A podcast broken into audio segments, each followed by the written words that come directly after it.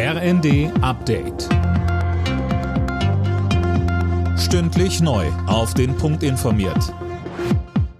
Ich bin Dirk Jostes. Guten Morgen.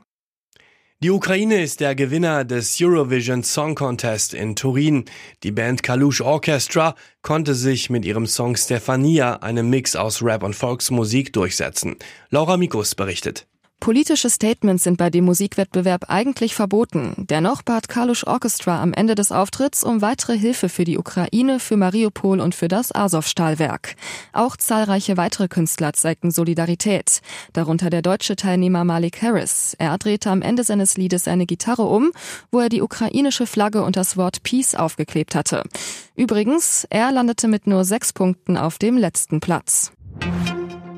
13 Millionen Menschen in NRW sind heute aufgerufen, einen neuen Landtag zu wählen. Das Ergebnis hat auch direkte Auswirkungen auf die Machtverhältnisse in Berlin. Denn im Bundesrat ist NRW eines der vier Länder mit den meisten Stimmen. Über 30 Millionen Menschen bundesweit werden in den kommenden Wochen befragt im Rahmen des Zensus, für den heute der Startschuss fällt. Der Zensus soll zeigen, wie viele Menschen in Deutschland leben, wie sie wohnen und arbeiten.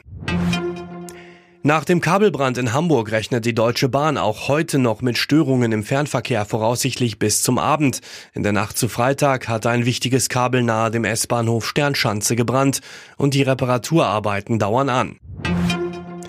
Letzter Spieltag in der Fußball-Bundesliga und das heißt, die letzten Entscheidungen sind gefallen. Fabian Hoffmann fasst zusammen. Oben wie unten in der Tabelle war nochmal richtig Spannung drin und wir fangen oben an. RB Leipzig hat sich das letzte verbleibende Ticket für die Champions League gesichert. Dafür reichte ein spätes 1 zu 1 in Bielefeld. Auch Union, Freiburg und Köln starten im Europapokal. Bielefeld steigt zusammen mit Fürth direkt ab. Stuttgart konnte auf den allerletzten Drücker noch den Klassenerhalt sichern, dank eines 2 zu 1 gegen Köln. Die Hertha muss in die Relegation, Endstand in Dortmund 1 zu 2 aus Sicht der Berliner.